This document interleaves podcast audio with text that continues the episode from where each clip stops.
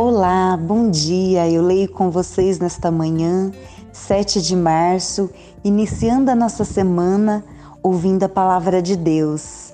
Salmos 34, de 17 a 22, que diz o seguinte: Está alguém gritando por socorro? O Eterno está ouvindo, pronto para resgatá-lo.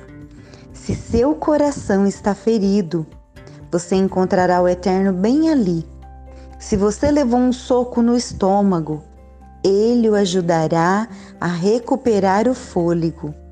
Discípulos com frequência se metem em confusão, mas o Eterno, silencioso, está por perto todas as vezes. Ele é seu guarda-costas, protegendo cada osso. Nem mesmo um dedo se quebra. Os ímpios cometem suicídio lentamente, desperdiçam a vida odiando os bons. O Eterno paga pela liberdade de cada escravo. Quem recorre a Ele não perde sua causa.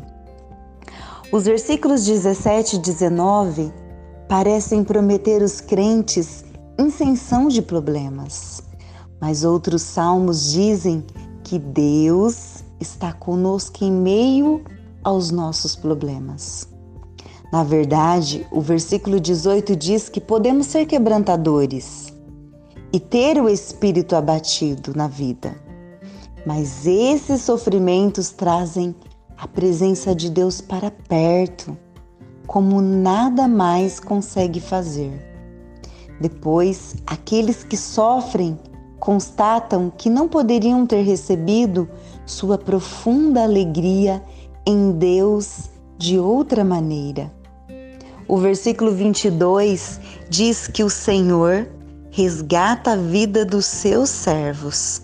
Se o Novo Testamento revela o que essa promessa custou a Deus, na cruz, Jesus garantiu que não há condenação alguma para aqueles que nele se refugiam, de uma forma tal que Davi jamais poderia ter imaginado.